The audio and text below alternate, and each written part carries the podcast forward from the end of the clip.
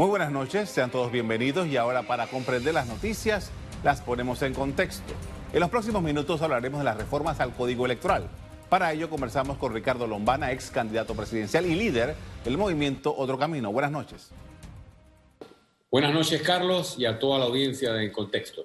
Gracias por haber aceptado nuestra invitación. Hemos tenido una semana, o más bien dos semanas, bastante movidas luego de, eh, inicio de la discusión de este proyecto de ley en Asamblea, que está ahora mismo en una situación de, de suspenso, por, decirlo de un modo, y es producto de eh, las reacciones que ha tenido, empezando por el Tribunal Electoral hasta movimientos de ciudadanos que han estado haciendo objeciones a lo que ha aprobado la Asamblea Nacional y los cambios que se han introducido en la Comisión de Gobierno. ¿Qué primera evaluación podemos hacer sobre lo que está ocurriendo?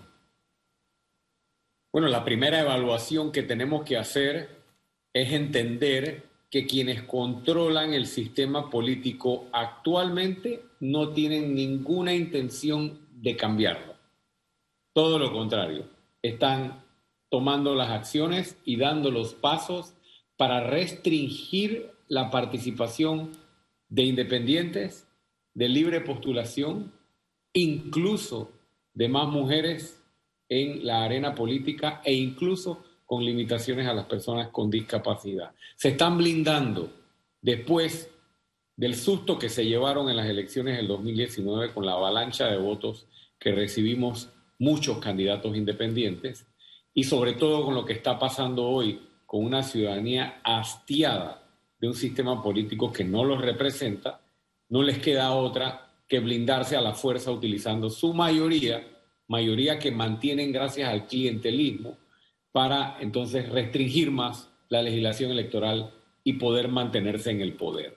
De eso es que se trata el problema que tenemos ahora mismo y tenemos que los panameños que entender la importancia y la gravedad de esto. Estas son las reglas del juego. Esta no es cualquier normativa.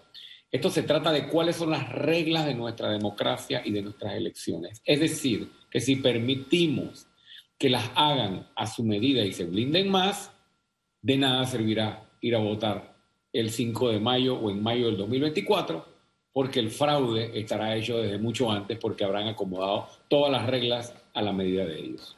Hay situaciones que se han venido dando desde la semana pasada. En primer lugar, cuando el Tribunal Electoral presenta una carta y dice no vamos a participar más de este debate porque son retrocesos, es la palabra que utilizó. Después viene otra segunda situación en la que el presidente de la República interviene, provoca una reunión entre los magistrados y el presidente de la Asamblea Nacional y se hace, se suspende el debate. Y ahora mañana debe darse una nueva reunión entre estos dos eh, grupos para ver cómo viabilizan esto. Pero eh, en el día de hoy el presidente de la Asamblea dice que se suspende, que una de las medidas que se puede hablar es de la suspensión provisional para entonces hacer los consensos. Eh, ¿Este proyecto de ley tal como fue entregado por el Tribunal Electoral necesita consensos? Siempre se necesitan consensos, pero la principal opinión que debe ser tomada en cuenta cuando se van a lograr consensos, Carlos, es la opinión de una ciudadanía. ¿Y qué es lo que está gritando la población panameña desde hace años? ¿Qué está gritando? ¿Qué está clamando? Uno, que se dediquen menos millones de dólares a la política, que no se usen el dinero, que no se use el dinero de los panameños, que debería ser para medicamentos, para agua potable, para salud, para educación, para apoyo eh, eh, ahora en pandemia con esta crisis económica, que no se despilfarre y se le otorguen 90 millones de dólares en subsidios a los partidos políticos, que eso se recorte al mínimo. Eso no es lo que están discutiendo. Eso es lo que la población quiere. La población que quiere que las campañas sean más cortas, que las empresas corruptas no puedan donar a las campañas, eh, que quienes vayan a participar en política todos tengamos las mismas reglas y no que a uno se le dé más ventajas que a otros. Y así una serie de normas. Esos son los consensos que debemos buscar. Y por supuesto que hay que escuchar a la ciudadanía, pero ¿qué están escuchando los diputados de la Comisión de Gobierno, o por lo menos los que la controlan? Sus propios intereses. Ahí están diputados que tienen 20, 25, 30 años ahí gracias al clientelismo, queriendo blindarse. Entonces sí es necesario eh, abrir un compás para consenso. Pero dime, dígame usted, ¿qué va a negociar y qué va a conversar el Tribunal Electoral con estos representantes de los partidos políticos eh, en sus curules en la Asamblea Nacional. Porque el Tribunal Electoral ahora se levantó de la mesa, ahora ha advertido de posibles retrocesos, pero no podemos olvidar que es precisamente el Tribunal Electoral y la Fiscalía Electoral quienes con su eh, actitud permisiva y con su complicidad han permitido un sistema clientelista y corrupto que mantiene a estos mismos diputados que hoy, dice el tribunal, que amenazan la democracia, ¿no? este, los mantienen en sus cargos. Es hora de que los ciudadanos alcemos la voz. Es hora de que entendamos que el 5 de mayo o en mayo cada cinco años no se arreglan los problemas del país. Es ahora, cuando se están discutiendo las reglas del juego, que los diputados que están en la Comisión de Gobierno, que están en la Asamblea Nacional y que incluso los propios magistrados del Tribunal Electoral entiendan que el pueblo y la ciudadanía tienen la última palabra y es lo que estamos empezando a exigir en voz alta. Bien, estamos hablando de las reglas del juego, son las reglas por las cuales vamos a ir a las elecciones en el año 2024. Hay una serie de elementos que usted ha, estado eh, describiendo aquí de esto y uno de los que eh, eh, indica es el clientelismo. El clientelismo está en la ley, el clientelismo está en las acciones. ¿Cómo nosotros trabajamos y entendemos el fenómeno del clientelismo en estas circunstancias? El Estado cobra impuestos. El Estado dedica impuestos y lo distribuye a través del presupuesto general del Estado y lo pone al servicio de instituciones y de funcionarios. Uno de esos eh, destinos de nuestros millones son las partidas 080, las partidas 120, las partidas circuitales, los contratos, los nombramientos y todo lo que le entregan a los diputados. Recordemos que cuando estaba Guillermo Endara, el presupuesto de la Asamblea eran 18 millones. Hoy piden más de 130 millones. ¿Para qué necesitan esa plata los diputados? ¿Para tener una mejor Asamblea Nacional? ¿Dónde está esa Asamblea? No, ese dinero es para repartirlo en dádivas, en nombramientos, en botellas, en regalos, en 20 dólares, en 30 dólares, en 50 dólares y a través de una chequera aprovecharse de la necesidad del panameño, afectando y ofendiendo su dignidad y dándole esa migaja para que lo apoye políticamente.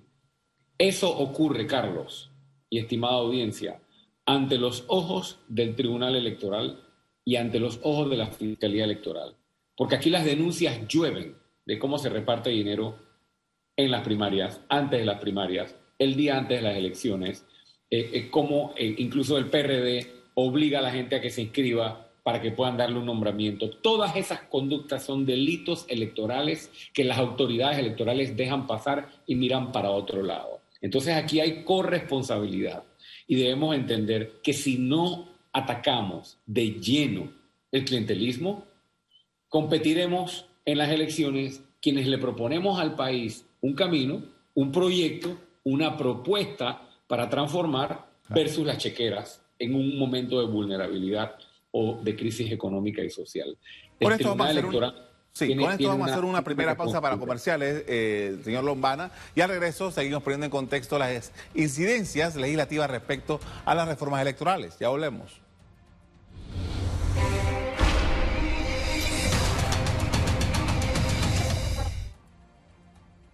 ¿Quién es Irving Quintero, mejor conocido como Faster? Músico, manager, DJ, de todo un poco. Faster es productor musical en este momento del Bosa.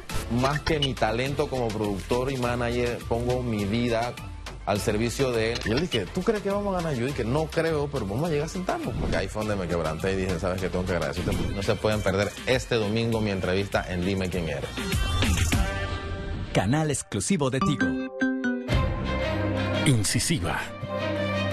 Profesional. Directa. ¿En qué momento cuando están en el poder se disocian de la realidad? Explíquenos. Así es, Adelita Coriat, periodista con más de 25 años de experiencia, y la podrás ver los domingos a las 7 y 30 de la noche. El polígrafo de la estrella de Panamá, por ECO, tu referencia. Canal exclusivo de Tigo. ¿Quién es Irving Quintero, mejor conocido como Faster. Músico, manager, DJ, de todo un poco. Faster es productor musical en este momento del Bosa.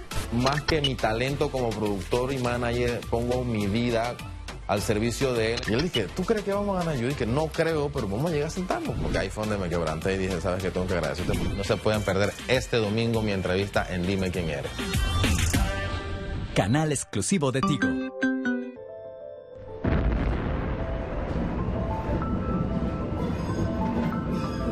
La memoria de un país es su historia. La historia de muchas generaciones. La República de Panamá es soberana en todo el territorio nacional. Porque un país con memoria es un país con futuro.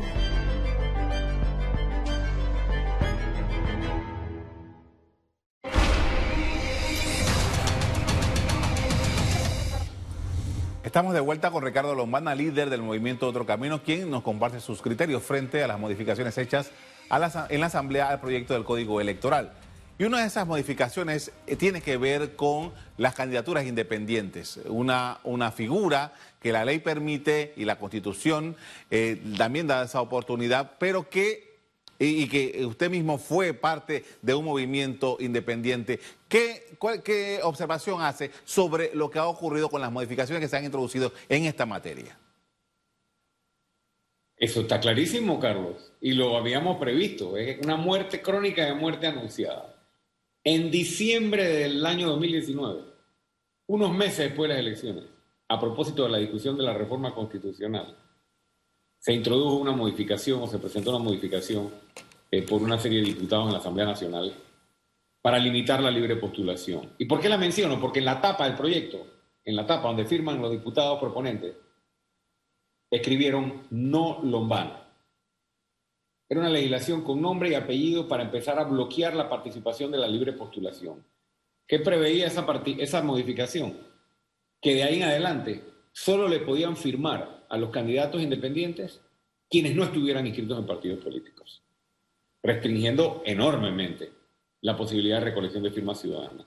Ahora han introducido toda una serie de normas entre las más importantes que limitan para la libre postulación está que el periodo para recolección de firmas podría ser solo de tres meses.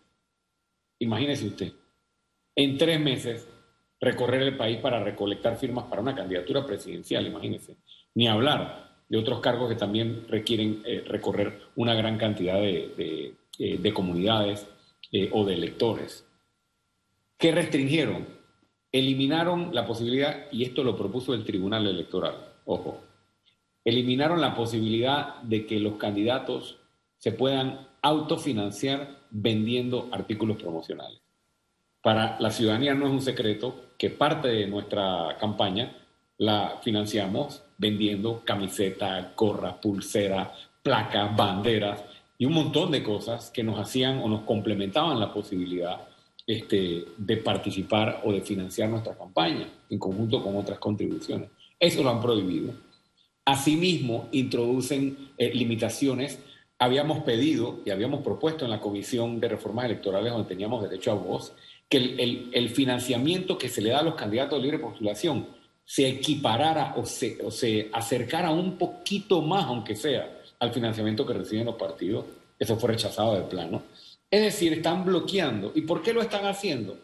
Bueno, porque ellos vieron lo que pasó en el 2019, el susto que se llevaron con la cantidad de gente en este país que votó y optó por candidaturas independientes, incluyendo la mía, la de varios diputados que salieron electos en la Asamblea Nacional, este, y no solo vieron la avalancha de votos, sino que además han visto el rol que han ejercido diputados independientes como Juan Diego Vázquez, como Gabriel Silva, como Edison Brose y otros en la Asamblea Nacional, que son prácticamente los únicos que desde la Asamblea Nacional están defendiendo los intereses de la ciudadanía. Entonces ellos están vaticinando y previendo que podría venir eh, una avalancha de votos en el 2024 o apoyo ciudadano hacia el movimiento independiente o hacia movimientos políticos o partidos nuevos eh, que tienen su base en movimientos independientes como el nuestro y se están blindando, que es lo único que pueden hacer.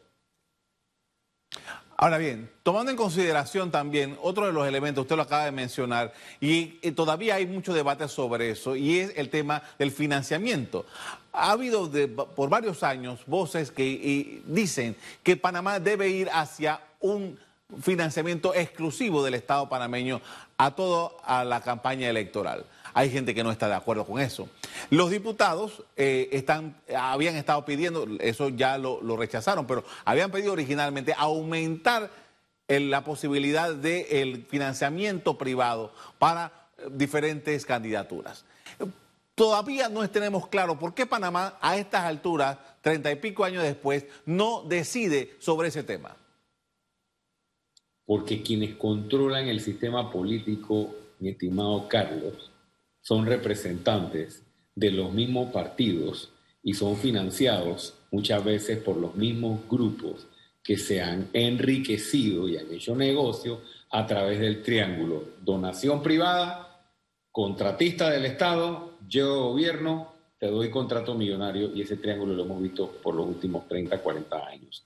Reventó con el escándalo de Brecht. La principal fuente de corrupción en América Latina es el financiamiento privado de las campañas políticas, luego favorecido o pagado con el otorgamiento de contratos a través del cual reciben coimas funcionarios y hacen negocios empresarios. La única forma de atacar esto, o al menos la que ha demostrado ser más efectiva, no perfecta porque ninguno es perfecta, es eliminar el financiamiento privado.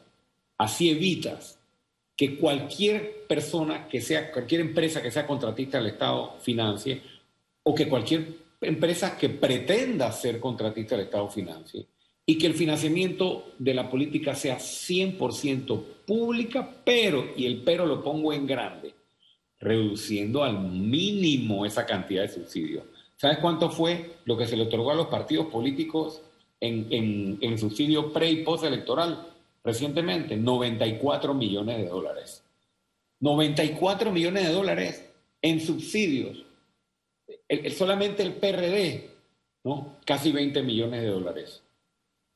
Nosotros le demostramos al país que con menos de un millón de dólares, con menos de un millón de dólares, en un periodo de casi tres años de campaña, se puede correr una campaña política decente, sin clientelismo, que respete la dignidad y saque casi 400 mil votos y así mismo hicieron muchos candidatos independientes.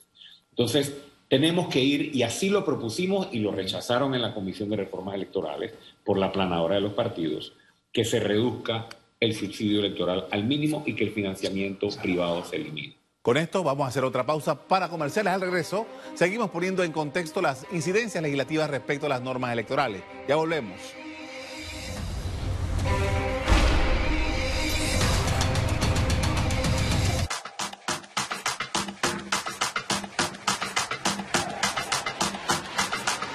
Interrogantes, mucha información en un mundo desconocido para muchos.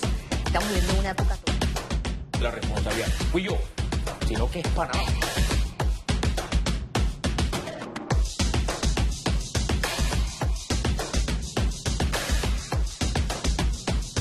ecotvpanama.com.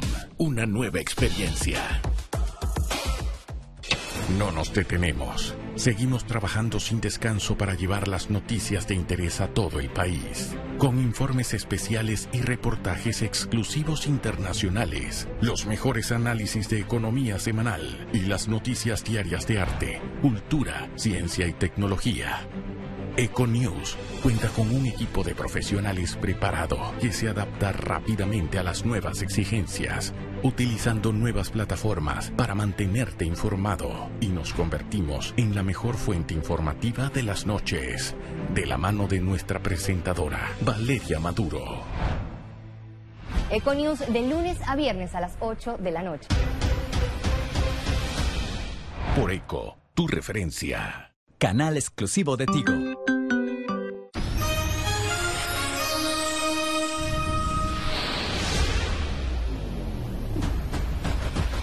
Telemetro Reporta Chiriquí, el único noticiero de la región.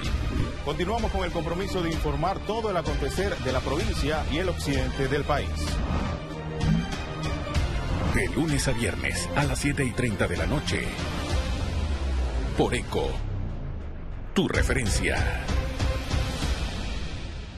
Canal exclusivo de Tigo.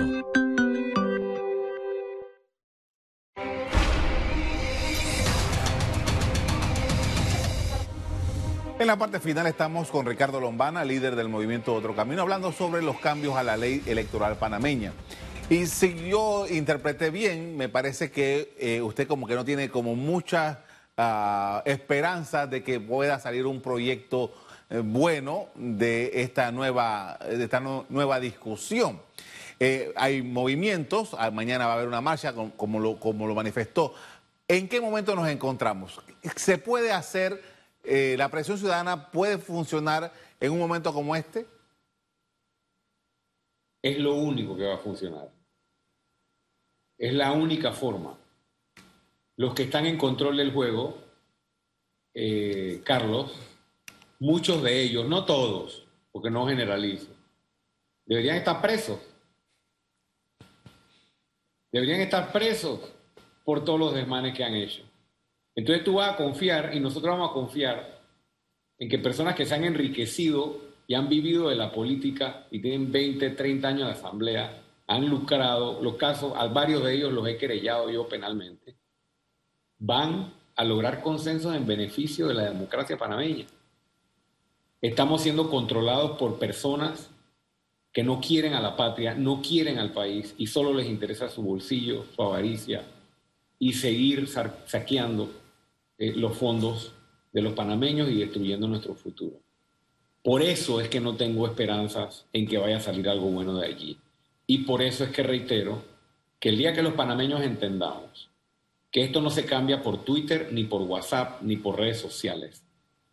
El país se cambia actuando y haciendo, organizándonos. Ese día, y esperamos eh, que esto sea un primer despertar, entonces podemos empezar a ver las cosas cambiar. Podemos empezar a ver que las cosas se transformen. Y si cometemos el error de esperar nuevamente mayo de 2024 a ver este, si las cosas empiezan a cambiar, habrán cambiado todas las reglas del juego y nos habrán robado las elecciones de varios años antes, acomodando las reglas. Así que seamos realistas. Este, el, queso este, está en la mesa y los ratones no van a permitir que las reglas del juego cambien para perder el acceso a ese queso. Ahora, hablando de estas analogías y estas cosas, eh, hay otro que tiene que ver con los bueyes y las carretas y tal. Tenemos una comisión nacional de reformas electorales que se reúne después, casi que inmediatamente después de cada elección. Hay una propuesta del Tribunal Electoral hay una propuesta de los delegados de esa comisión, al final se discuten, se aprueban algunas cosas, se llegan a consensos, se presenta esto al legislativo, el legislativo tiene su propia eh, naturaleza a la hora de evaluar esto. Entonces, ¿realmente es necesaria la comisión? ¿Podemos prescindir de la comisión? ¿Puede el Tribunal Electoral presentar su proyecto por sí solo ante la Asamblea? Eh, ¿Realmente estamos aprovechando el tiempo en algo? ¿Vale la pena todo este esfuerzo?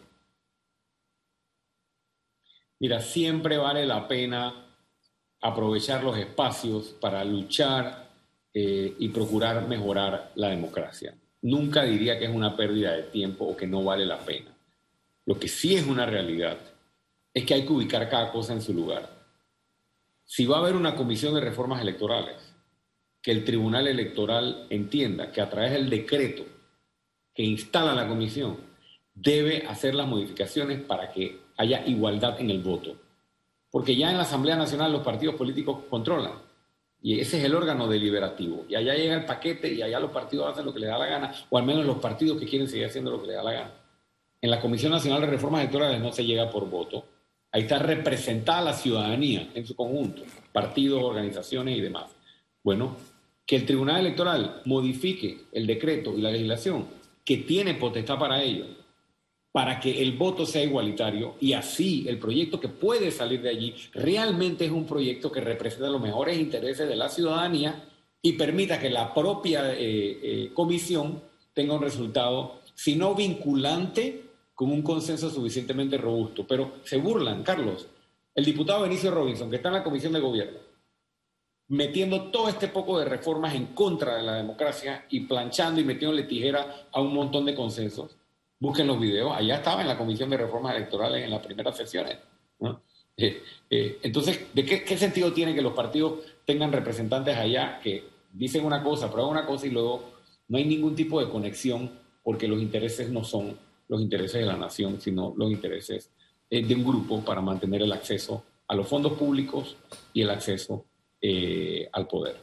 Agradezco mucho a Ricardo Lomana por habernos acompañado esta noche hablando sobre este tema tan importante, muy amable. Gracias. Tras la aprobación de un conjunto de artículos contrarios al consenso logrado en la Comisión Nacional de Reformas Electorales, el Tribunal Electoral se retiró de las sesiones legislativas, ante lo cual medió el presidente de la República. Hasta aquí el programa de hoy. A ustedes les doy las gracias por acompañarnos y me despido invitándolos a que continúen disfrutando de nuestra programación. Buenas noches.